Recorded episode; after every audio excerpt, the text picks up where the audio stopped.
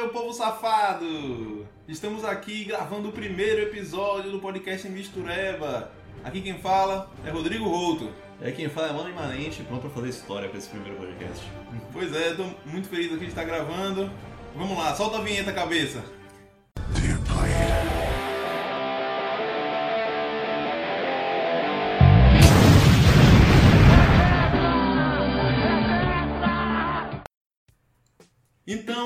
Enfim, chegou esse dia né, de gravar o nosso primeiro episódio. Muito feliz de estar tirando esse projeto do papel. Como é que você tá aí, mãe? Rapaz, eu não sei se eu tô feliz de tirar esse projeto do papel ou se é a mistura de felicidade de tirar o projeto do papel e ter assistido esse Guerra Infinita. Que na verdade é tipo, é o sonho se tornando realidade para nós, fãs de quadrinhos, coisas assim, né? A gente que durante o colégio foi muito renegado, né? Vamos dizer assim, por gostar desse tipo de coisa. E finalmente virou realidade e virou uma coisa mainstream. Finalmente a gente tá, tá tendo o que merece, né, cara? Pois é, como se fosse uma espécie de vingança dos nerds. Essa é a sensação. Agora, ser nerd é ser popular. É ser nerd, mas lembrando, é, de banho tomado, é, sem óculos fundo de garrafa. Sem espinha na cara. Sem espinha na cara, e em forma, principalmente. Então é isso, né? O nosso primeiro tema vai ser uma análise do filme Vingadores Guerra Infinita. A gente teve a oportunidade de ir na pré-estreia do filme na, na quarta-feira de madrugada, onde nosso amigo Mani gostou muito aqui da participação na pré-estreia, não é, mãe? Puta que pariu. É... Posso dizer que eu já tinha falado no Star Wars, esse último aí, Os Últimos Jedi. Eu não, não vou nunca mais em pré-estreia, mas porra, eu quebrei meu juramento. Ah, cara. Agora acho que em filme eu só vou depois de uma semana no cinema, cara. Porque não dá, não dá, não dá, não dá. É... Eu acho que é... o que eu não gosto é justamente o que você gosta, né? Porque parece que é jogo de futebol. Aparece um ator, tá todo mundo falando pra minha irmã assim, tá do lado. Caralho, grita mais, os caras não estão ouvindo, não sei o que. complicado, complicado. É exatamente isso, né? A gente tá lá naquele clima, a gente chega horas antes do filme, todo mundo fantasiado e aquela festa bonita. Até que a gente entra no filme, toda vez que aparece um personagem novo, a galera grita como se fosse um gol. E essa emoção que faz da pré-estreia é uma coisa especial ou uma coisa horrível, dependendo do seu ponto de vista. Então vamos para nossas considerações iniciais do filme. A gente sabe que o cinema, né, ele sempre foi considerado uma arte e para muitos também é entretenimento. Eu acho que esse filme do Vingadores Guerra Infinita, ele exatamente mostra pra gente a magia do cinema, aquilo que a gente sempre fala da magia do cinema, da gente entrar naquele filme, e viver todas aquelas emoções, explosões, loucura, galera correndo, dançando, gritando. Eu acho que esse filme passa pra gente bem a questão da magia do cinema. Sem spoilers, mas o filme ele conta a história de uma super ameaça que, digamos assim, atinge o universo e os nossos heróis, dessa vez realmente nossos heróis, todos os heróis, ou quase todos, tirando Gavião Arqueiro, Gavião Arqueiro e Homem-Formiga. Opa, spoiler. se juntam para tentar combater essa ameaça. Quais são as suas primeiras impressões, Manny, do, do filme? Eu acho que a palavra que define bem esse filme aí, eu falei logo depois do, do filme ter acabado, a gente esperando a cena pós-crédito, que. Ah, eu vou meter esse spoiler. Spoiler não é spoiler, né, cara? Só tem uma cena pós-crédito agora, então quem não assistiu pode ficar tranquilo que é só uma cena pós-crédito. Eu acho que a, a palavra que define esse filme agora é coragem. Eu achei esse o filme mais corajoso que a Marvel fez. Eu acho que, assim, todo mundo sabe que a Marvel tem aquela fórmula Marvel, que é enfiar piadinha, coisa assim. No Guardiões da Galáxia 2 tinha muita piada, assim, que eu achei que ficou muito forçada. O Drax fingindo, dando aquelas risadas forçadas. Eu não gostei muito do Guardiões da Galáxia 2. Mas nesse Guerra Infinita, eles conseguiram manter muito bem todo o clima do filme. Assim, era um filme pesado porque era uma ameaça pesada. Então eles botaram um clima bastante pesado no filme. É, mortes, não vamos falar ainda sobre quem exatamente morreu, mas a gente sabe que teve mortes. Muitas mortes. E foram, assim, imagens pesadas até, eu, eu digo, assim, de, de morte. Teve algumas piadas que funcionaram muito bem, acho que foram piadas cirúrgicas, não foi, não foi nada exagerado, foi uma coisa assim na medida certa. E o, o andamento do filme, assim, é que eu digo que é foi o mais corajoso. Foi o que. Ele saiu bem da linha Fórmula da Marvel e criou uma outra linha aí, quem sabe pode dar um outro tom, assim, pros filmes que, pô, é bastante interessante. Essa coisa assim, não. menos florida, menos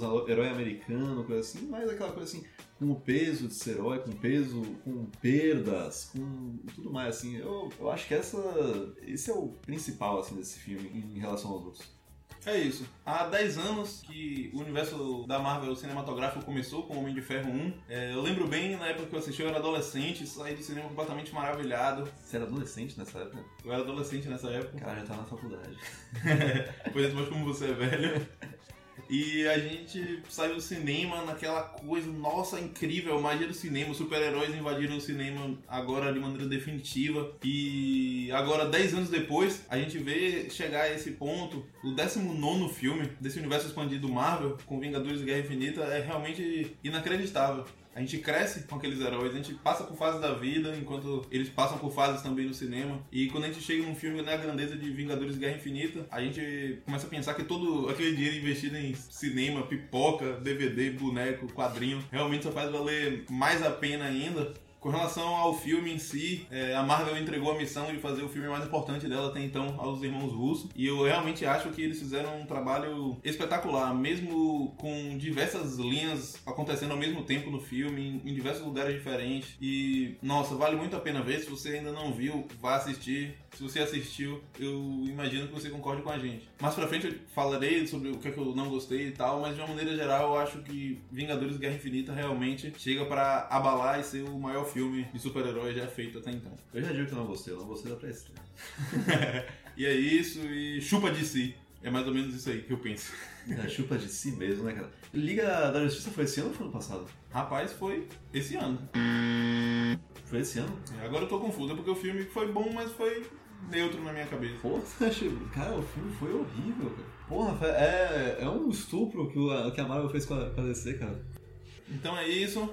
Essas são as nossas considerações iniciais e para você que não viu o filme, a partir de agora vão acontecer spoilers, então cuidado. Solta a vinheta dos spoilers, cabeça. Atenção.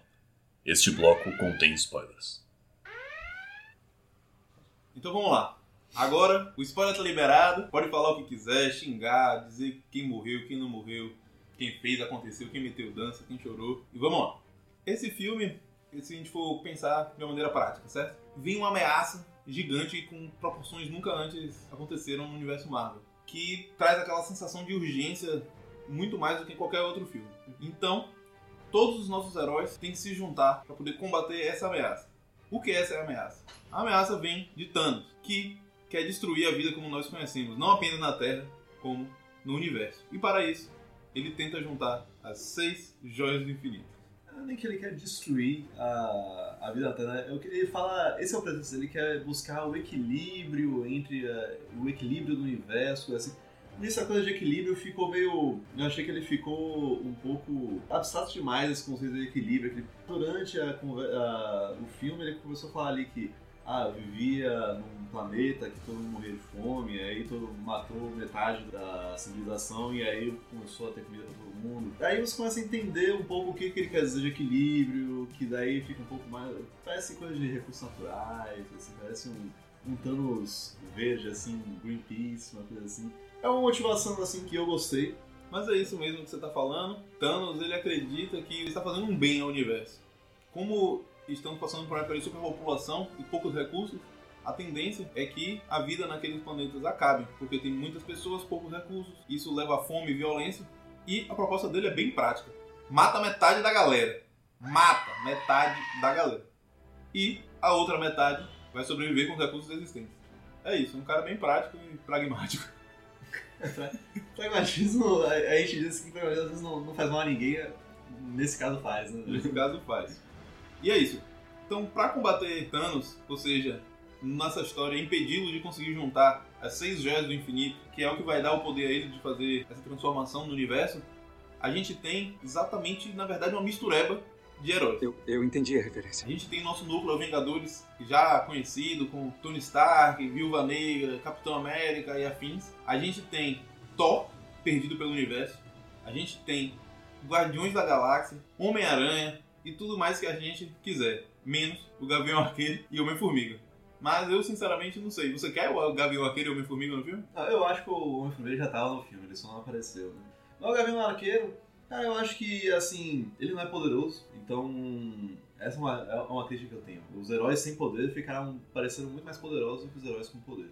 Mas eu acho que ele, ele, ele é um herói bastante inteligente, é um herói bastante sensato lembrando que ele tava na Vingadores Era de Ultron, que ele foi quem trouxe um pouco de equilíbrio naquele momento em que todos os heróis estavam meio, meio balançados na cabeça, quando tava lá o, o Tony Stark depois de ter visto um possível futuro de, de destruição, o Thor também estava meio balançado, assim, tá, o grupo todo em frangalhos e ele foi o que tomou as rédeas, o que balançou todo mundo, que fez aquela conversa, mediou a conversa entre todo mundo e que levou a todo mundo se organizar para combater o, o Ultron. Então acho que ele vai chegar no, no próximo filme um pouco nessa pegada, assim. Acho que vamos começar falando um pouco do início do, do filme. Vamos, só uma coisa. Você falando do Gavião Arqueiro, eu não consigo parar de pensar que se ele estivesse lá, ele ia estar tá jogando flechas em Thanos. Tipo, ele ia estar tá combatendo Thanos com flechas, é isso. É só isso mesmo.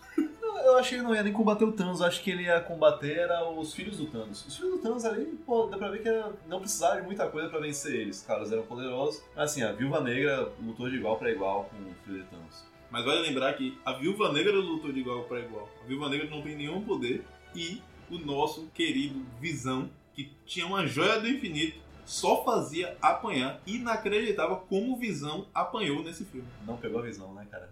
Não pegou a visão.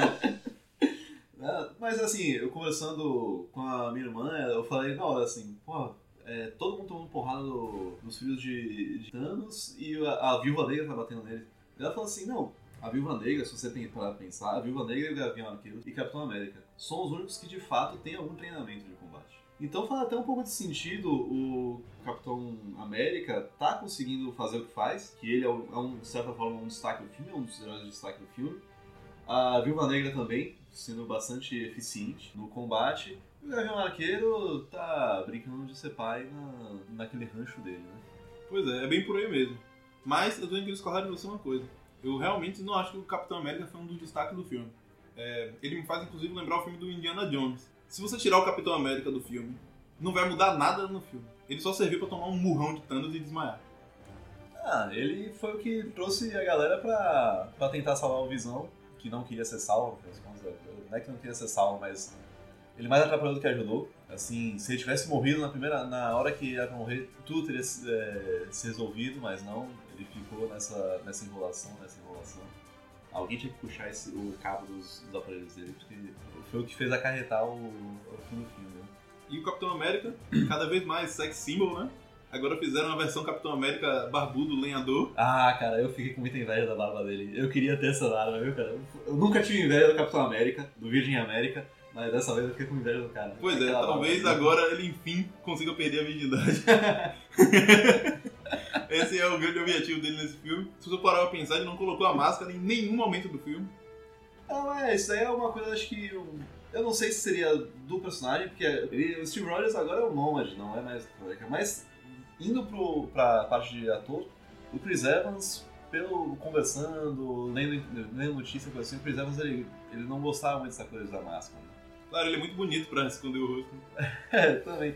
Mas ele é aquele cara que ele tem aquele ego, ele gosta de, de mostrar a cara, então você vê assim que no, no primeiro Vingadores ele só botou a máscara em alguns momentos chave, no Vingadores era de Ultron, a mesma coisa. E nesse daí não, é o Chris Evans, Chris Evans, não tem mais Capitão América, não tem máscara nenhuma. Esse é o defeito de alguns, de, de alguns atores, assim. Enquanto outros, por exemplo, o Visão, quem procurou saber, só viu nesse filme quem era o Visão.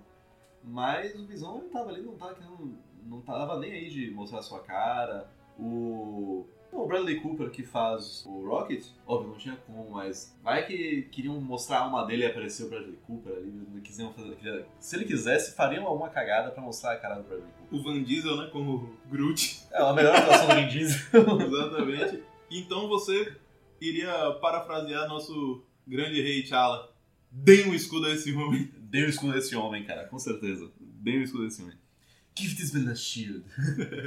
Realmente falando mais uma vez do Príncipe T'Challa.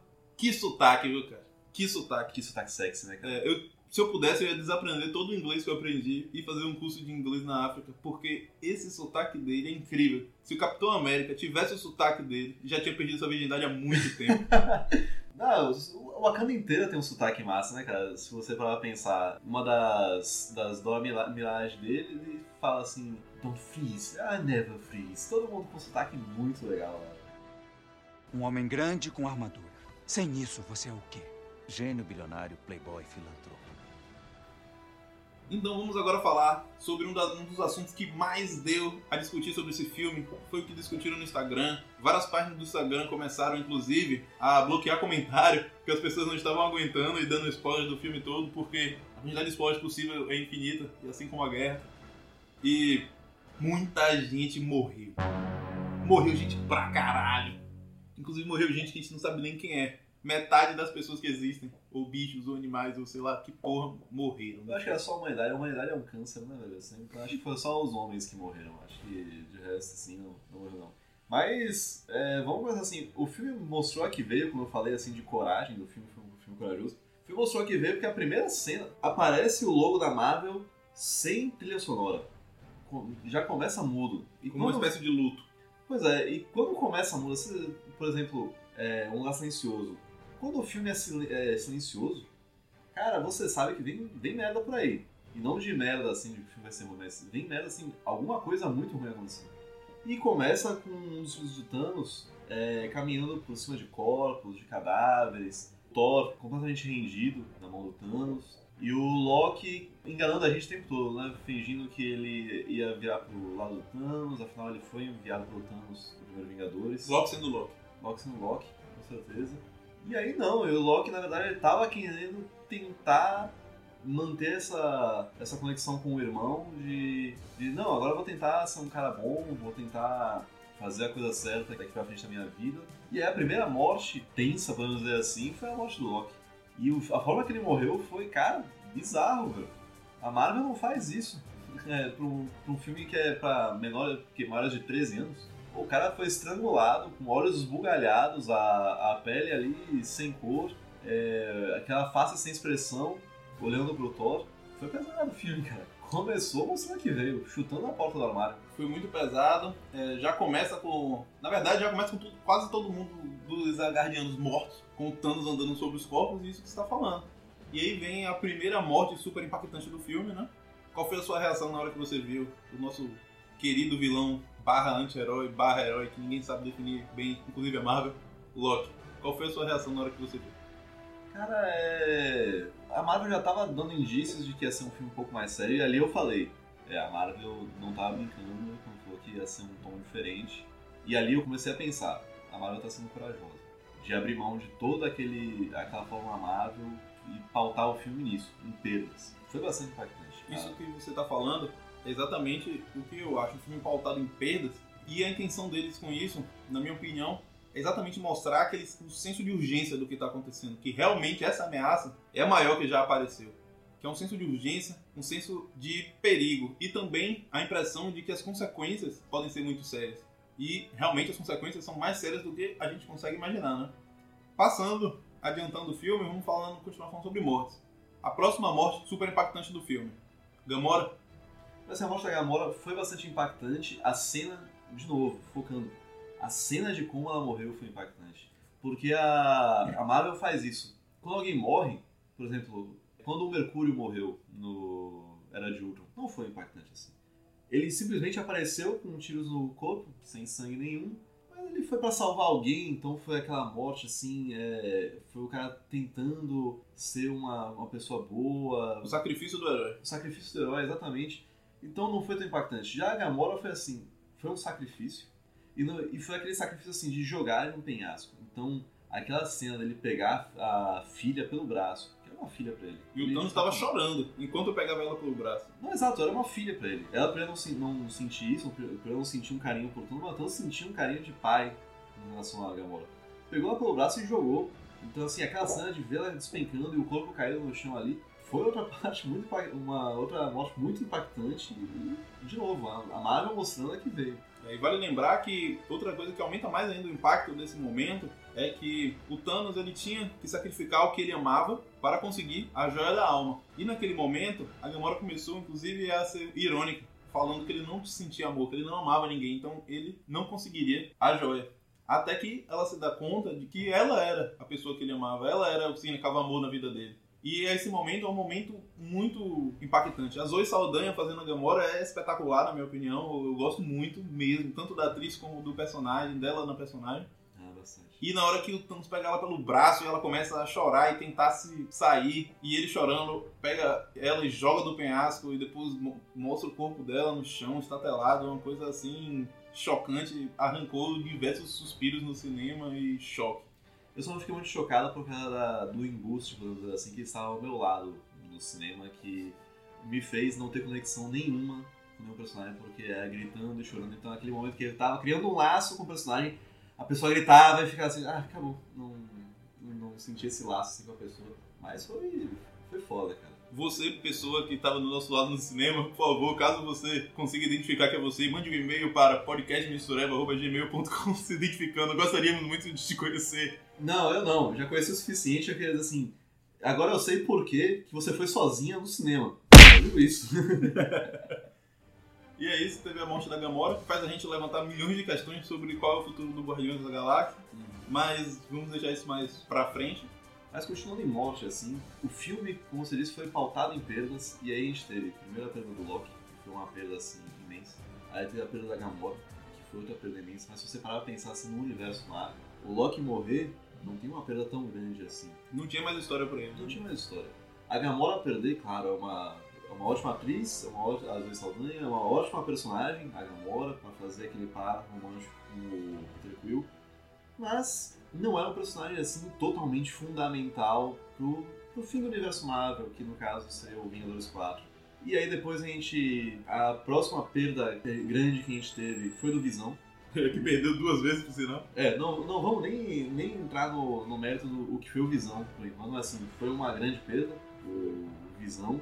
Falando só sobre essa morte do Visão, existem algumas coisas interessantes sobre ela, que a gente consegue ver ali o Thanos utilizando a Joia do Tempo para poder voltar o tempo. Porque o que acontece? O- rola um momento ali de drama sinistro, que o Visão tá tendo um, um romance com a feiticeira, só que para poder salvar o metade do universo, é necessário que se destrua a joia que o Visão tem em mãos e, consequentemente, ocorra a morte do Visão.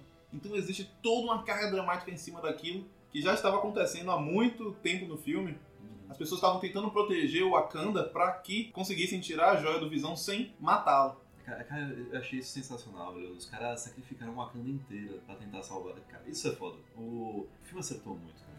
Até que a feiticeira finalmente consegue destruir a joia do Visão com a consequente morte do Visão. E aí tem todo aquele momento de meu Deus, meu Deus, Visão morreu mesmo. E aí o Thanos Aquela mistura de sensações, né? Tipo, pô, o Visão morreu com ufa, o Thanos não vai ganhar. Isso, na hora, aquela, aquela drama, inclusive vai mostrando a joia se quebrando aos poucos, né? Que faz lembrar aquela música. É como um cristal quebrado que não cola jamais. E toda a emoção vem até que o Thanos chega e rebobina. Puxa a carta armadilha. E rebobina. E a gente tem aquela sensação, nossa, o Visão não morreu, ele agora vai viver. E aí o Thanos vai lá e mata o Visão. Simplesmente com os dedos, arrancando a joia da testa dele. Mas, de novo, outra morte pesada, cara. O cara enfiou os dedos ali, arrancou, abriu a cabeça do cara, velho. Então, assim, você- óbvio, era tudo eletrônico. Era um robô ali, no fim das contas. Mas foi outra morte pesada. O cara tá arrancando um pedaço da cabeça do, do Visão e o Visão cai assim, sentado no chão. Outra morte pesada, cara. Cai em preto e branco, inclusive, ele perde a cor. É uma coisa bem pesada. Pois é. Então, assim, mais uma morte em que foi uma morte sentida pelo público, mas que o Visão não ia fazer tanta diferença assim de novo no grande universo Marvel. Fazendo um gancho da morte do Visão, faz a gente pensar sobre a própria batalha em si que estava ocorrendo em Wakanda, né? O Visão foi para Wakanda na tentativa de tentarem tirar o, a Joia do Infinito, que pertence a ele, dele sem matá-lo, para poder destruí-lo e assim impedir os planos de Thanos, que ele precisava das seis Joias do Infinito. Enquanto isso, o núcleo ali que continha o Capitão América, a Viúva Negra, estavam o próprio Bruce Banner, que não conseguiu se transformar em Hulk, estava usando a armadura do, do Homem de Ferro Nossa, essa aí eu não vou Gigante. tá agora, pra avisar. E eles estavam ali lutando contra os ETs barra animais, parecendo os Venom que estavam lutando contra eles, dando tempo né, pra é, a irmã do T'Challa tentar retirar a joia do Visão. E durante essa batalha, que era, é muito linda em termos de efeito, aconteceram várias coisas interessantes. Um é que teve o momento simbólico do filme com as três mulheres lutando ao mesmo tempo, mostrando toda essa questão do girl power, do poder feminino. E aí que eu venho a falar dela, que pra mim é talvez a melhor personagem feminina do universo Marvel, que obviamente não tem tanto destaque por não ser um papel tão importante, mas a Danai Gurira, né, que faz a, a Okoye, nossa, que mulher miserável, que mulher forte, escrota, miserável, matadora. Ela que já faz a Michonne no Walking Dead, que é outro papel sinistro, e ela, nesse papel, ela é visceral, ela é forte, ela é incrível, ela se emociona, ela mata, ela luta, tudo pelo para cuidar de Wakanda e da nação e nesse momento do universo. Então, eu queria fazer esse destaque para ela porque eu acho espetacular, um personagem incrível que merece mais destaque. Não, essa é uma personagem, só pra completar assim, é que assim, a Viúva Negra, você sabe que ela tem um limite de poder. Na verdade, ela não tem poder, mas ela tem um limite do quanto ela pode aguentar. Agora, essa daí, qual é o nome dela? Okoi. Okoi, você sabe que ela não tem limite. Você sabe, assim, que ela, cara, pode vir quem quiser, ela vai lutar de igual pra igual, cara. Lágrimas e sangue. Lágrimas de sangue, exatamente, cara. É incrível isso aí. E outro momento dessa, digamos assim, guerra dentro de Wakanda é que o momento que todos esperavam e talvez tenha sido o momento que mais a galera gritou no cinema parecendo que tinha acontecido um gol, que foi quando enfim Thor teve o momento mão da porra, o momento Deus. Ele chega chutando tudo, metendo dança, arrumando raio. Inacreditável aquela cena, espetacular, cena lindíssima, cena impactante, uma cena incrível, que ele chega com aquele olho brilhante, arrumando a nova arma dele em todo mundo e soltando raio, mostrando que ele realmente é um deus. E não só um cara malhado, bonito que todo mundo quer pegar. Pois é, ali foi incrível. É, esse novo Thor que eles apresentaram, primeiro Thor Ragnarok, depois no Vingadores Guerra Infinita, é de fato o Deus do Trovão. Não era só Thor um guerreiro, um Vingador. Era Thor, o Deus do Trovão. Cara, sensacional. Os caras é quase que fizeram um reboot no personagem usando o mesmo personagem, sabe? O cara se reinventou e foi é, orgânico, não foi uma, uma coisa forçada, não foi uma, foi uma transição natural para o cara chegar onde chegou. É incrível. Sim, O é- é incrível. o nascimento desse novo Thor, né, é muito interessante e a gente meio que entende o que fez ele ficar assim no momento que ele tá conversando com o Rocky na nave, que Rocky, né, com toda a sutileza que ele tem, começa a perguntar pra ele: "E aí, cadê seu irmão?" Aí, morreu. "Seu pai morreu." "Ah, mas você tem mãe." "Morreu." E aí que ele se dá conta e fala que ele não tem não tem mais nada, que ele não tem mais nada a perder. E aí, obviamente, a Marvel dá aquela coisa sempre de fazer uma piada no meio do momento de drama. E aí que ele simplesmente dá uma risada e fala: Mas isso só me deixa querendo quebrar mais as pessoas. Kick ass. E assim, a gente percebe que vai chegar um Thor quebradeira, que em vários momentos do filme mostra sua força. Ele mostra sua força também com o anão gigante, né? O nosso querido Tyrion Lannister, que aparece como um anão gigante pra compensar tudo aquilo que ele passa em Game of Thrones. É. Mas ali, é, cara, ali foi o Tyrion Lannister, é, eu esqueci o nome do cara, mas ali foi, ele fez o papel de Tyrion Lannister, só que maior, né, cara? Sim, Foi exatamente o papel. Eu até comentei ali com a minha irmã depois do filme que na hora que eles ativam a estrela de nêutrons pra começar a forjar o Yarbjorn, que é o machado do Thor, é, lembrou muito aquele, a, a cena final, a cena da abertura de Game of Thrones, que é aquele anel ali brilhando. Então eles fizeram um foco ali que eu tenho certeza que foi um fanservice pra, pra Game of Thrones. Não, ali foi fanservice puro. Eles usaram o ator pra fazer um anão, um anão gigante ainda por cima. E só pra contextualizar, pra quem não entendeu essa questão do anão, por que porra ele foi atrás dessa miséria desse anão gigante, é que é, na mitologia nórdica, quem produziu o Mjolnir foi, foram os anões. E é, foi um presente aos deuses, uma competição causada por Loki. E aí os vários anões estavam competindo pra saber quem era o melhor forjador. E esse anão, nosso querido Tyrion Lannister, foi quem fez o Mjolnir, o finado martelo do Thor. E então Thor sabia que para fazer uma arma tão poderosa quanto, ele seria o único capaz. É, só pra botar uma curiosidade sobre o. É, o Mjolnir ele tem uma característica interessante que ele é um martelo com uma, um cabo curto. E isso daí foi porque, na verdade, o, o Loki viu que os caras estavam conseguindo fazer uma arma realmente poderosa e o, Thor- o Loki falou assim, não, deixa eu sacanear os caras porque daí eles não vão conseguir ter uma, uma arma boa. Ele foi lá e quebrou o cabo do Mjolnir pra ficar um cabo curto. E aí na hora de vender a peça pro Thor, ele fala assim, não, aqui um martelo de cabo curto, que dá muito mais. é, dá muito mais vantagem, você coloca uma alça aqui pra girar ele, coisa assim. Pode usar apenas uma mão. E pode usar apenas uma mão, assim, então você... Até nisso o Loki tem história.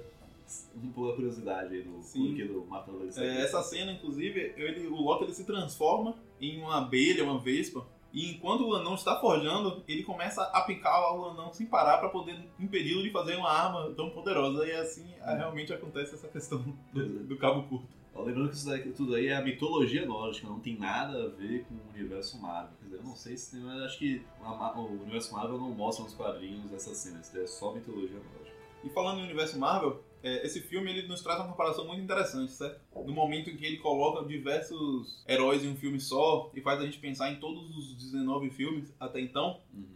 É que ele mostra como a funcionalidade dos filmes funciona assim como os quadrinhos, em que cada personagem tem a sua, a sua linha, o seu quadrinho, e que todos os mundos são interligados, embora não pareça, e quando acontece um acontecimento dessa proporção, que você realmente começa a perceber que eles realmente vivem no mesmo universo, né? o, universo Marvel.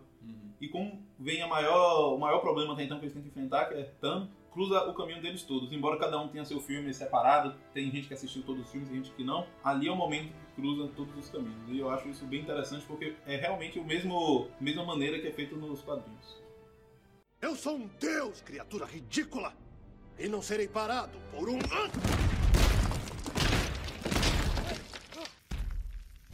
Deus fraco. Então, vamos falar agora também sobre outro assunto que muita gente está discutindo, que é sobre Thanos, o vilão mais miserável da Marvel, o miserável destruidor de mundos. Vamos fazer um, um recapitula rápido aqui dos de alguns vilões que foram, de certa forma, marcantes na, na história da Marvel, assim. De Vingadores, tivemos Loki como vilão, que foi reaproveitado de Thor, o primeiro Thor de todos.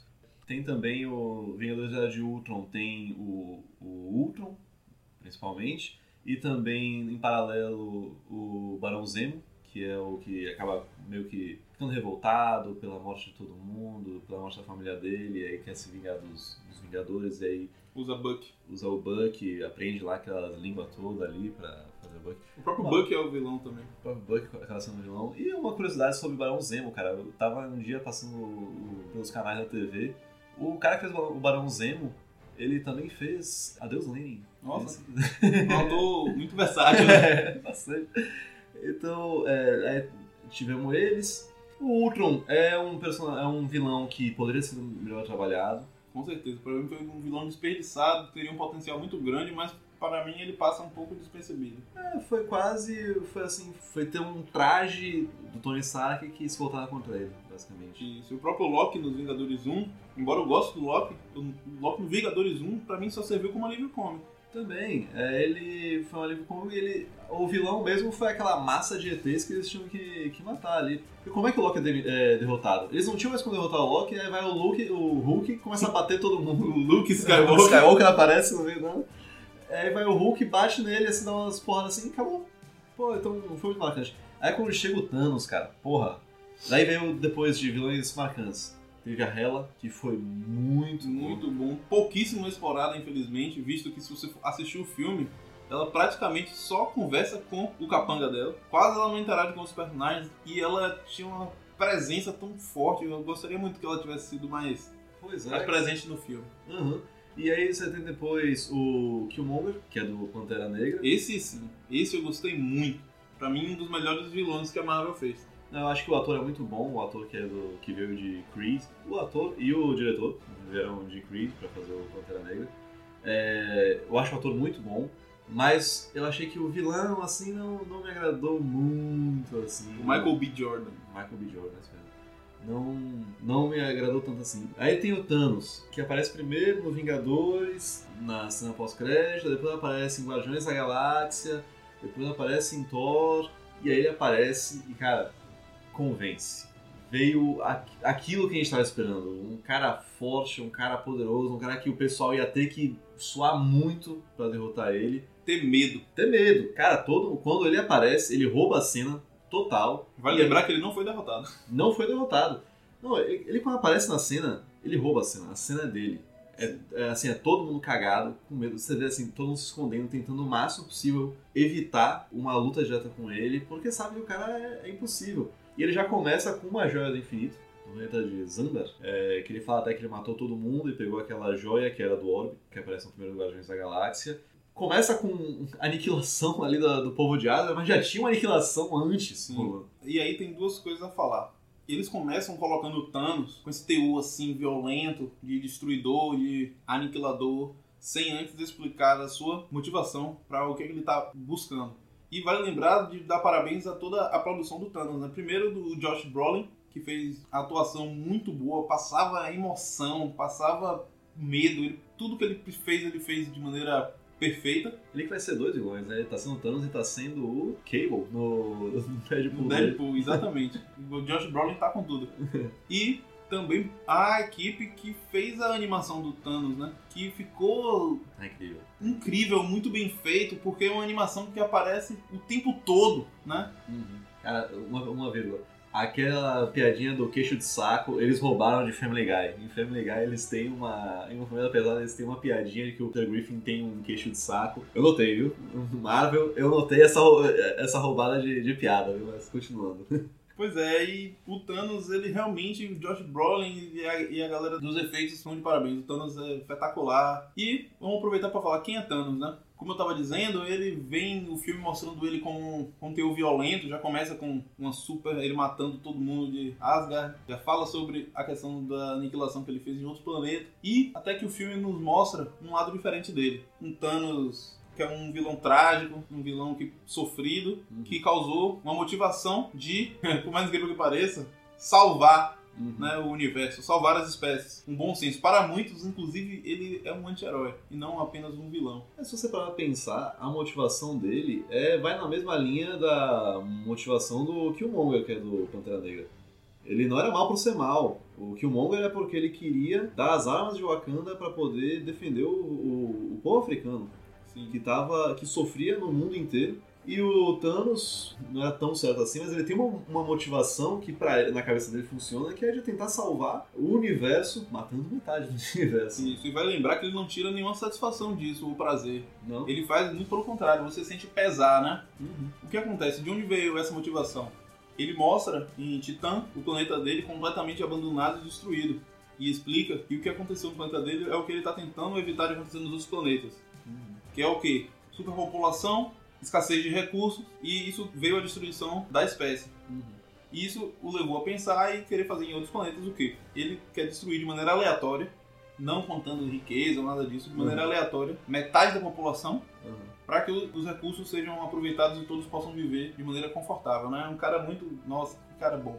Não, foi um, um personagem incrível. O, o arco dele, assim, é, é sensacional. Com vários momentos ponto alto, né? A gente já citou o momento dele com o Gamora, que é espetacular a relação deles dois, Uhum. de tudo que a Gamora sofre, de amor e ódio pelo pai, ela odeia tudo aquilo que ela se tornou, porque Uhum. foi ele que transformou dela um- uma Assassina. assassina, né? Uhum.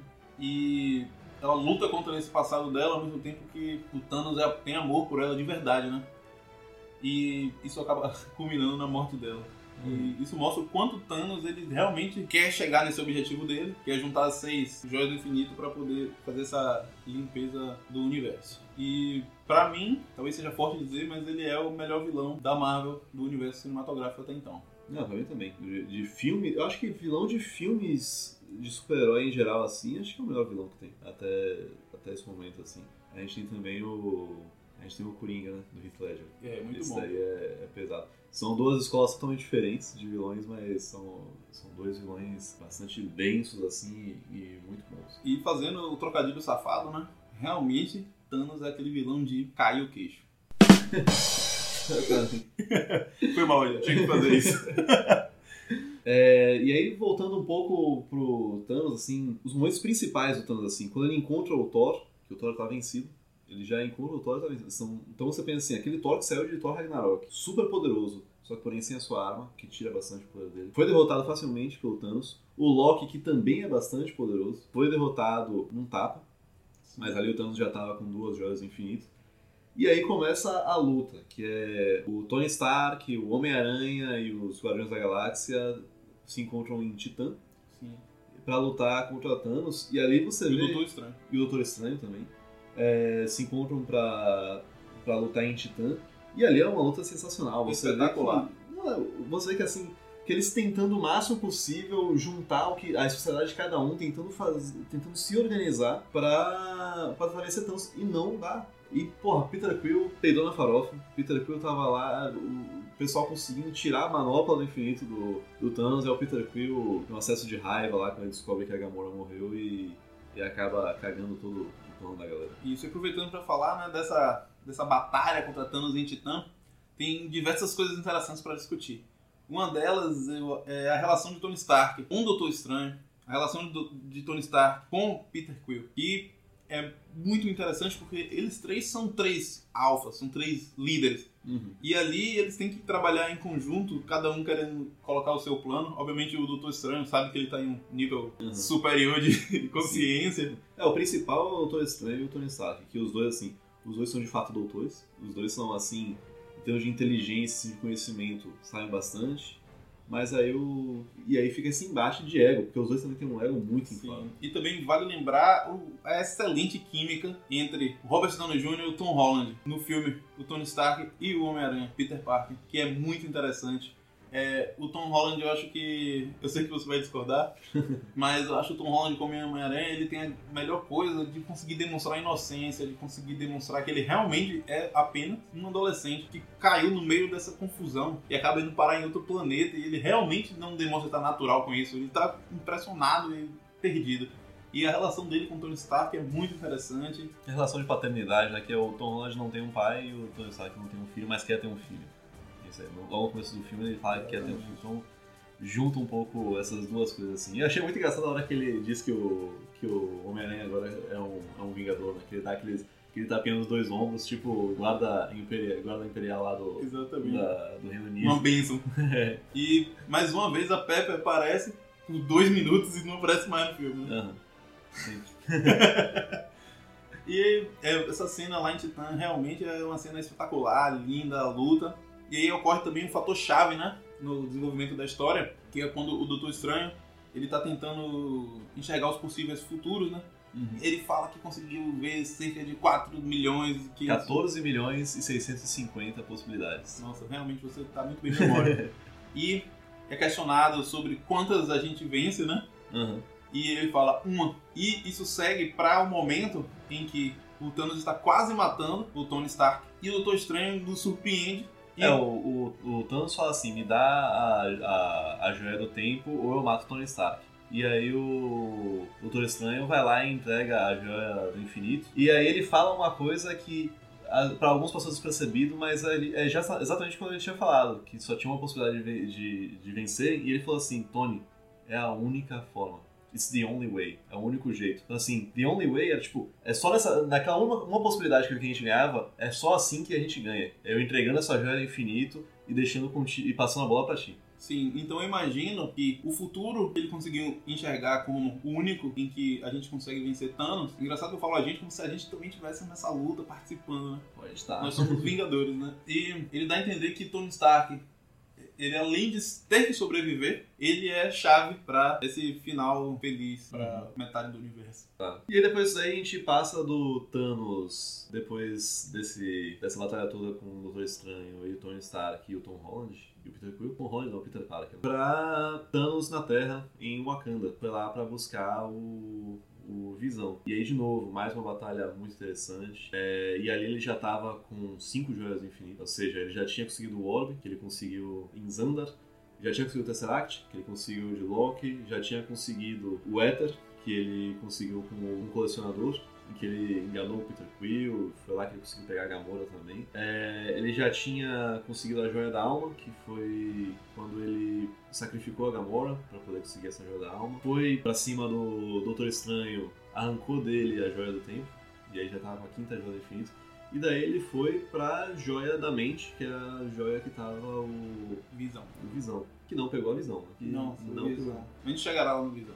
Cara, incrível. Mas aí ele vai lá e derrota todos os Vingadores, mas assim, já era final do filme e tal, então a Marvel tinha que também dar uma corrida, mas assim, derrotou todos os Vingadores sem suar muito, até porque ele já tava com cinco joias do infinito, já deixou ele todo extremamente poderoso. Não que a joia do infinito signifique alguma coisa pra Visão, né? Pois é. em termos de força. É.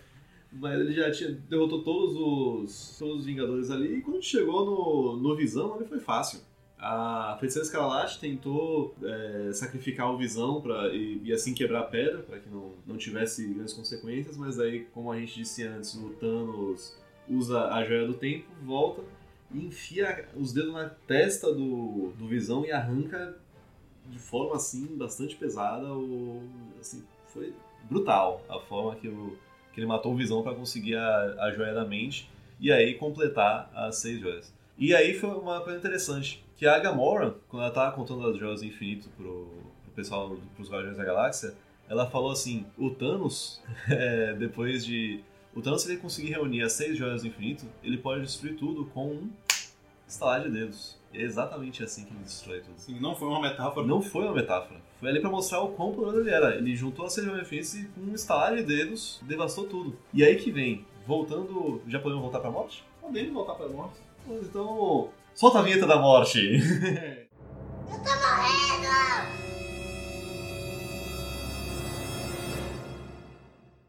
Voltando para as mortes, então.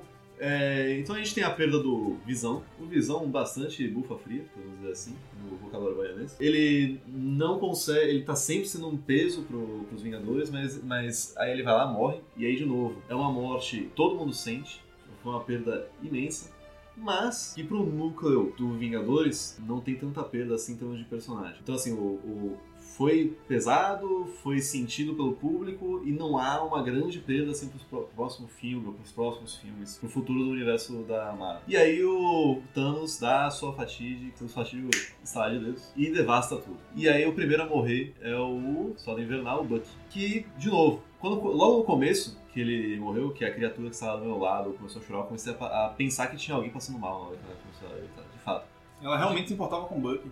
É, então, assim, é o primeiro a morrer. E que daí, de novo, foi uma morte sentida. Logo quando começou tudo, foi uma morte sentida. Não fazia tanta diferença assim pro, pro, pro, pro núcleo do- dos Vingadores. Só que daí, logo em seguida, mata todo mundo. Aí vai o Doutor Estranho, vai o Tom Holland. Sempre tô falando Tom Holland. Vai o Peter Parker. Que também foi uma cena muito forte, a morte do ali Homem-Aranha. foi. Ali foi Ele falando que ele não pesado. queria morrer, que ele É. não queria ir, Ah. se despedindo de Tony, foi muito forte. ali foi. Ali foi pesado. Aquele momento ali foi bastante pesado. Pra gente dizer todo mundo que morreu, eu acho mais fácil a gente dizer quem não morreu. Sim. Já que morreu muita gente, tá? São os principais Vingadores. Então, a formação antiga dos Vingadores sobrevive, ou seja, sobrevive o Capitão América, o Homem de Ferro, a Viúva Negra e o Hulk E o Thor. e o Thor. Sobrevivem também Nebula, sobrevive o Rocket, que por sinal é o único do Guardiões da Galáxia que Sobrevive. que sobrevive. É. A Okoi e o Mbaku, no núcleo de Wakanda também Uhum. sobrevive. É claro que a Okoi sobrevive, ela Uhum. salvar o universo.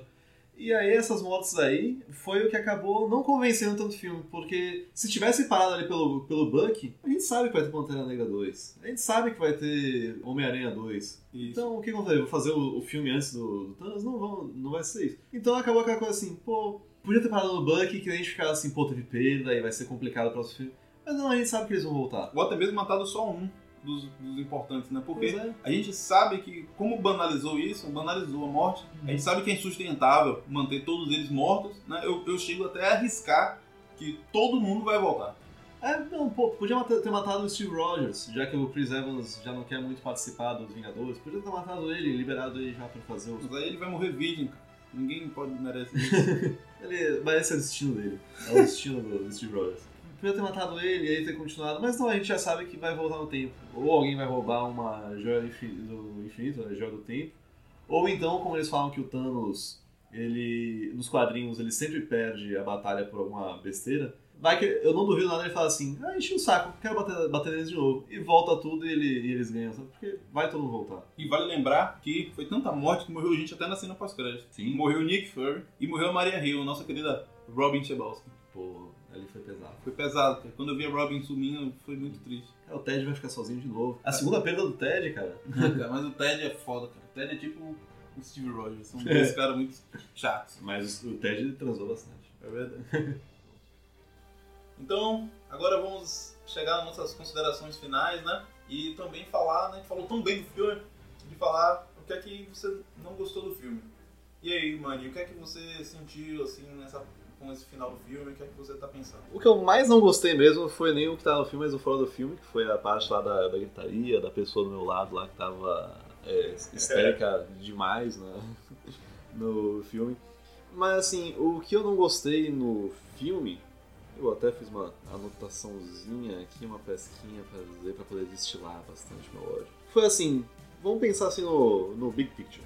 O Thanos passou seis anos esperando alguém conseguir as joias do infinito pra ele. Seis anos. Que é desde o Vingadores Um, que ele manda alguém pra Terra pra fazer alguma coisa. E nada. E aí ele, em um dia, pega seis. Ele levantou um dia, não, agora vou, vou resolver essa parada. Viaja o universo inteiro, de planeta para planeta, e consegue as seis joias do infinito. Hum, não vou dizer facilidade, mas não foi tão difícil assim pro Thanos, né? Não foi muito difícil. Outra coisa assim, Hulk e Visão brochados. Hulk. Hulk e o Visão estavam precisando de um Viagra ali. O Hulk super poderoso. Não fez frente nem pra, pra, pra última meia-noite, que é a. Próxima meia-noite, que é uma das do Thanos. Não fez frente pra. pra, pra ninguém, basicamente. Não fez frente pro Falso de Ébano, não fez frente pro Cool Obsidian. Ele não fez nenhuma frente. E aí teve que usar o Hulkbuster pra poder participar do filme, porque senão o, o Bruce Banner não tava nem no, nem no filme. E o Visão. E o Visão, vale lembrar que o Visão tinha uma joia do infinito. O Visão tinha uma joia do infinito, E o filme cara. ficou mostrando o tempo todo o quanto poder que a pessoa tem em possuir uma joia do infinito. Uhum. E o Visão não conseguiu lutar com ninguém. A Não. Viúva Negra, a Alcoa, eles elas estavam saindo na mão com a galera sem poder. E o Visão, todo poderoso, que é uma máquina, simplesmente só fazia apanhar. Não, tava o modo emo dele, ligou ali um Simple Plan pra ouvir. E aí. E depois continuou nessa, até ser vencido. Ah, isso eu, eu não gostei muito. Então tem a parte do, de que não foi muito convincente as mortes. É, morreu todo mundo e a gente já sabe que eles vão voltar. Talvez até como você tenha falado, talvez até o Loki volte, o primeiro a morrer assim. Talvez até a Gamora volte, é, o Randall volte. Cara, é, isso daí que não me conheceu muito. Talvez eles tenham ido com muita sede ao pote, é, de querer matar muita gente, deixar assim bastante marcante, mas a gente sabe que tem mais, mais filmes, então acho que exageraram um, um pouco nessa parte aí. Vou fazer minhas apostas, certo? Uhum. É, a gente sabe que já tá confirmado o Pantera Negra 2, Homem-Aranha. Homem-Aranha 2. Uhum. Ou seja, no mínimo, o Pantera Negra e o Homem-Aranha vão voltar à vida de alguma maneira. E a gente sabe que o Homem-Formiga tá vivo porque vai ter o Homem-Formiga daqui a um, um ou dois meses. Vai ter o Homem-Formiga. Eu imagino que esse filme do Homem-Formiga vai ter os acontecimentos antes do Vingadores Guerra Infinita. Inclusive, vai explicar o porquê do Homem-Formiga não ter podido ajudar nessa luta pra salvar o universo. Porque ele estava em prisão domiciliar. Verdade, verdade. Tipo, uma prisão domiciliar impediu um herói de participar da guerra pra salvar o universo. Pois é. Isso sim é uma prisão domiciliar bem feita. Ou então ele tá naquele microverso, né? Que ele vai pra aquele universo micro ali tentar salvar a mãe da, da Vespa. E aí, como é tudo quântico, coisa assim, talvez o. Vai que assim, o, o tempo lá passa um segundo lá, é um ano na Terra também. Exatamente. Então, se a gente sabe que o Homem-Aranha e o Pantera Negra vão voltar, isso me faz acreditar que todos que morreram devido ao grande estalar de dedos do Thanos devem voltar de alguma maneira. Fica a questão se a Gamora volta, fica a questão se o Loki volta. Que Uhum. esses eu acho mais difícil, já que eles morreram Uhum. em outras circunstâncias, né? Sim. Vamos lembrar da existência de uma joia do tempo.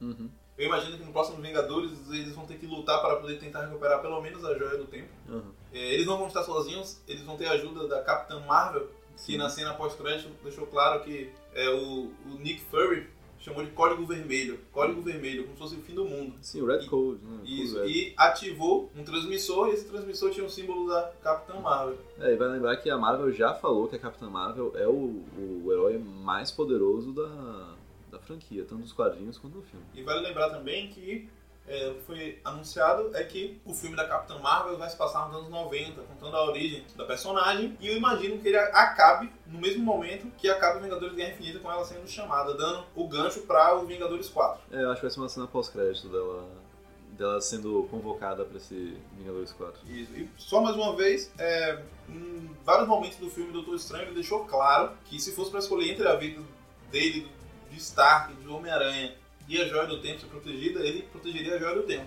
Uhum. E aí, em um, no momento em que ele abre mão da Joia do Tempo para salvar a vida de Tony Stark, fica muito claro de que ele viu que Tony Stark precisa estar vivo para o futuro em que vamos vencer tanto. Nem que para isso eles tivessem que ser derrotados primeiro. É, mais, é mais valioso o Tony Stark do que a Joia do Tempo. Pois é, que o Tony Stark é muito valioso, cara. Inclusive, ele é muito valioso mesmo. é, A gente sabe que o cachê dele é sozinho maior do que o resto todo do elenco junto. é, eu, sabia, eu sabia que era alto, mas não tão alto assim, caramba. Exatamente. É, é uma coisa também que eu acho, eu sofro um pouco do complexo de Harry Potter, cara. Porque se a gente lembrar aquele o Harry Potter e, e as Relíquias da Morte, o primeiro filme ele é meio morto, mas eles tinham conseguido ali duas relíquias da morte já, destruir duas relíquias. E aí no segundo filme tem todo o resto, acabou tendo que acelerar um pouco o filme, Então eu acho que eu fiquei um pouco naquele sentimento, pô, eu podia ter conquistado quatro joias infinitas e deixado para as outras duas.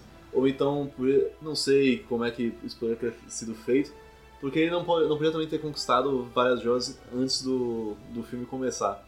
Mas acho que ficou muito rápido, ficou assim, tipo, Ficou muito fácil. muito fácil pra ele. Em um dia ele conseguiu, em um dia, se aquele filme se passa em três dias é muito, é, ele conseguiu nesse intervalo aí as seis joias infinitas, com pouco, com pouco trabalho assim. Então acho que eu fiquei com um pouco desse contato de Harry Potter. Pô, podia ter deixado um pouco disso daí pro, pro próximo filme. E fica claro que ninguém dormiu no filme, né?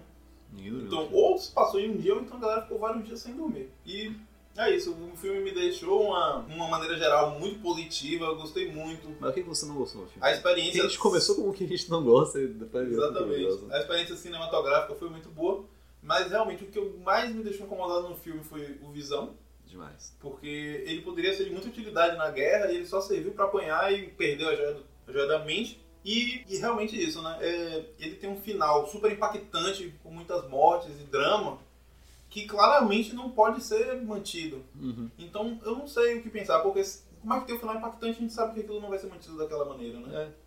Então ele perde peso. Aquele final ele perde peso porque a gente sabe que ele não tem como manter. Uhum. Então, pra mim, o grande fator negativo do filme foi esse. Uhum. O fato dele ter um final impactante que não tem como manter. Vai ficar aí todo mundo passando mal até sair o Vingadores 4, Uhum. de ansiedade pra saber o que vai acontecer, né? Principalmente de cabeça. Principalmente Cabeça, nosso querido editor. Uhum. E a gente tem que pensar, né? Já tá começando também várias conversas sobre o que, é que vai acontecer e quem vai lá. Eu tô com mais expectativa nesse rumor de que a Hela vai voltar Tá. e se unir ao Thanos. E a Hela eu gostei muito, como já foi dito aqui, que ela não foi bem aproveitada, na minha opinião, no filme Thor Ragnarok, embora ela sozinha tenha sido muito boa. Uhum. Então eu tô muito curioso pra saber como é que vai ser ela com Thanos encontrando o Thor de novo, que por sinal recuperou o olho, Uhum. né? Colocou um olho de vidro, É. só pra poder o ator ficar mais bonito de novo. É, eu ia falar isso aí. Os caras inventaram uma desculpa ali só pra ele não ter que usar tapa-olho. É porque usar tapa-olho, cara, você perde todo o equilíbrio pra andar, cara, assim, deve- devia ser foda gravar com tapa-olho, principalmente aquelas cenas de ação ali. Exatamente, então essa parada altamente desnecessária de devolver o olho a ele. Uhum. Podia ter deixado um olho de uma cor, outro de outro, né, e manter isso durante o filme. Isso aí, aí ficaria... E é isso, a expectativa é grande. Vingadores 4 já foi filmado, né? Junto com Vingadores Guerra Infinita. Hum. Deve sair no ano que vem. Hum. Ficaremos aí na expectativa dos rumores e toda essa coisa gostosa. Uhum. Mais alguma coisa a acrescentar? Não, só o- uma a parte bastante positiva é como eu, comecei e vou terminar falando coragem. É, essa é a palavra que resume a Marvel. Eu achei um, um filme bastante corajoso, porque boa parte do filme é sofrimento. É, tem a- a- a- os alívio- o alívio cômico, mas é, é de fato um alívio cômico. Porque tem tanto sofrimento ali que eles tinham que dar uma, uma levantada pra. Porque tá- acho que eles estavam com um pouco de medo de ser tipo um Batman vs Superman, que é down o tempo inteiro. Então, é, acho que encaixou bem o alívio cômico, mas assim, muito bom esse negócio de ser um filme bastante, so- é bastante sofrido. O Drax, por sinal, é, os momentos que ele aparece com um alívio cômico, é, é sensacional. O Drax é, É, é. sensacional. Guardiões da Galáxia Volume 2, eu acho que eles exageraram muito na piada, que aí a piada perdeu a graça, mas nesse daí acertaram muito. Não, todas as piadas.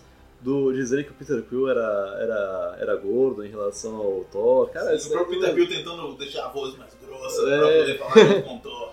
É, exatamente, né? Isso eu achei, É achei bom. sensacional. bom. As mortes são bastante chocantes, né, cara? Assim, é, é espada atravessando o peito, lança apertando, atravessando o peito, arrancando, ca- arrancando Tony testa, Stark cuspindo sangue, cuspindo embora não sangue. tenha morrido. É, o cara, é, os caras estrangulando o Loki. Nossa, demais aquilo.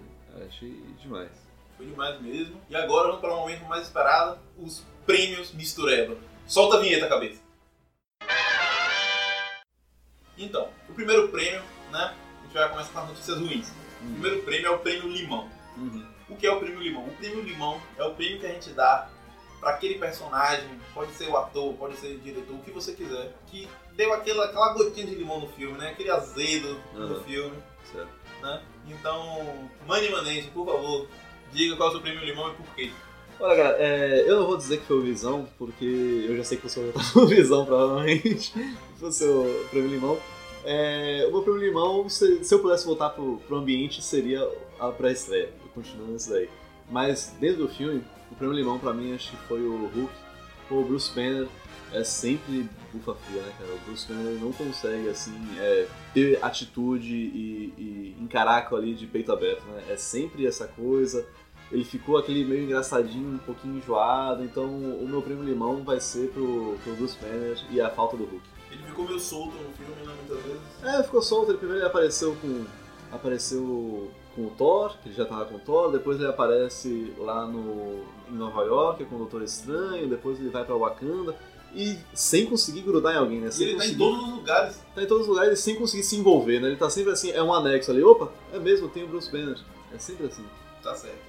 Meu primo Limão é muito claro, né? Você mesmo já disse, meu primo Limão vai pro Visão. Né, O Visão é um personagem que todo mundo sempre prega de que ele é um dos personagens mais poderosos da Marvel. Ele tem uma das joias do infinito, ou seja, ele era pra ser, pelo menos no núcleo ali da Terra, o mais poderoso. Pois é, ele fez frente com o Ultron. Isso, Foi ele fez ele. frente com o Ultron e durante esse filme ele apanhou o tempo inteiro, ele não conseguiu fazer nada. Ele só serviu pra sofrer, morrer e entregar a joia do infinito pra, pra Thanos, né? Então a Marvel colocou esse downgrade aí nele, né? Totalmente subvalorizado nesse filme. Uhum. Enquanto a Marvel gosta de valorizar, tipo, colocar a Viúva Negra pra bater no no ZT. Uhum. E bota o Visão pra apanhar dos mesmos ZT que a Viúva Negra bate. Uhum. Eu adoro a Viúva Negra, mas a gente bem sabe que a comparação de poder não é A Viúva possível. Negra matou a, a, a primeira meia-noite, a próxima meia-noite, sempre Pois assim. é, então. Então pra mim o Visão é o primo limão. Ele azedou o filme e em todos os momentos que ele aparecia apanhando me deixava incomodado. Muito incomodado. Porque eu imaginei que ele seria um dos principais forças né, do nosso lado e ele, depois ele morre. Tipo, Uhum. eu ainda imaginei que ele poderia sobreviver sem a pedra pra poder ajudar na luta de alguma maneira. Pois Já é. que ele é. ele tem muito conhecimento, né? Uhum. Já que ele vem meio que de uma fusão do Jarvis com o Tony Stark Uhum. e tudo mais. É, eles até falam no filme que é, é a junção do Ultron com o Jarvis, com o Tony Stark, com o Bruce Banner e com a Joia. né? Então ele sabe muito e tem uma joia e é uma bufa. Uhum. Ele é o. Se fosse um primo chamado Bufa Fria, ele também ganharia. Mas vamos se manter com o primo limão. Ele é o primo limão do filme. Ele azeda. filme. Agora, o prêmio destaque. O prêmio que a gente mais quer ganhar. O prêmio mito. O verdadeiro prêmio mito. Mãe Manente, quem foi o mito do filme? O mito vai ser complicado, porque é, eu gostei, pela primeira vez eu gostei bastante assim, do Capitão América, é, eu gostei bastante do, do Tony Stark, do Doutor Estranho. Então, assim, como foi bastante, foi bem dividido, assim, tudo, eu acho que, eu acho que eu vou botar meu prêmio mito pra, pra alguém que tá correndo por fora. Eu vou botar meu prêmio mito pra Gamora. Porque a Gamora foi quem, é, foi quem tentou enfrentar sempre o Thanos, ela tentou matar o Thanos lá quando o Thanos estava usando a joia da realidade pra fingir que ele tava ali lutando com o colecionador. Então, assim, ela tava proativa, ela pediu pro Peter Quill matar ela porque ela sabia. Aí, se o Peter Quill tivesse matado ela, o Thanos não tinha conseguido a joia da alma, se você parar pra pensar. Porque ele não teria sacrificado ela. Ou quem sabe a joia da alma apareceria depois pro, pros Vingadores, sabe? Ela foi muito bem nisso daí, ela. ela ela tentou de- é, defender a humanidade assim, o máximo possível, não querendo E o universo. e o universo. é, tentando enfrentar o Thanos, tentando se matar porque o Thanos não matasse ela. tudo. Então, cara, acho que vai o, o prêmio mito vai pra, vai pra Gamora. Muito bem, muito bem. O meu prêmio mito, ele vai ser óbvio, porque o cara foi foda. Meu prêmio mito vai pro Thanos. Ele domina o filme, Uhum. ele. A gente pela primeira vez, talvez não a primeira vez, mas num filme desse destaque a gente tem Homem de Ferro, Capitão América, os irmãos russos colocaram o Thanos. Não os irmãos russos, mas os roteiristas colocaram o Thanos como protagonista. O Thanos é o verdadeiro protagonista do, do filme, né? É Thanos Guerra Infinita. Exatamente, é Thanos Guerra Infinita. Então, é, ele é incrível, o ator foi espetacular, os efeitos especiais foram espetaculares, ele passou emoção, ele conseguiu vender o peixe dele, de qual é a motivação dele pra fazer tudo isso. Ele mostrou poder, ele realmente foi forte, ele foi temido. Então, eu acho que o Thanos merece o prêmio Mito, embora eu gostei muito do seu, Uhum. do seu prêmio pra Gamora, porque realmente ela foi espetacular. Uhum. E agora, pra finalizar, o prêmio Revelação. O prêmio Revelação vai para aquele personagem, uma pessoa que você não esperava e que acabou se destacando no filme de alguma forma, né? Uhum. É, eu vou começar dando o meu prêmio. Meu prêmio Revelação vai para os irmãos russos. Uhum. Os diretores do filme. Não que eles precisem provar mais alguma coisa, todo mundo sabe da, da história, mas quando eu soube que os irmãos russos iam dirigir o filme, eu duvidei um pouco da capacidade deles de levar essas cenas muito de pancadaria, de ação, Uhum. né? Não só eu, como eu vi muitas pessoas comentando isso. E também houve uma grande dificuldade no filme, porque estão acontecendo várias coisas em vários lugares ao mesmo tempo. Uhum. Então, é, tinha que ser muito bem feito amarrar essas situações, linha do tempo. Né? Tava tendo uma cena, ao mesmo tempo que tava o pessoal em Titã, tava o pessoal lá no planeta com o Tyrion Lannister, tava o pessoal na Terra em Wakanda. Então, amarrar tudo isso, fazer tudo funcionar muito bem. Eles estavam. Ele, ele teve que colocar personagens muito, com muita personalidade, ao mesmo tempo, né, convivendo na mesma cena, dividindo o protagonismo. Então eu realmente acho que o meu prêmio revelação vai para os irmãos, os irmãos Russo. Não, não merecessem nada, mas eles realmente conseguiram fazer uma situação com uma dificuldade muito grande, né? responsabilidade muito grande do filme mais caro da história. E conseguiram realmente um produto final de muita qualidade. Meu prêmio revelação vai para os irmãos.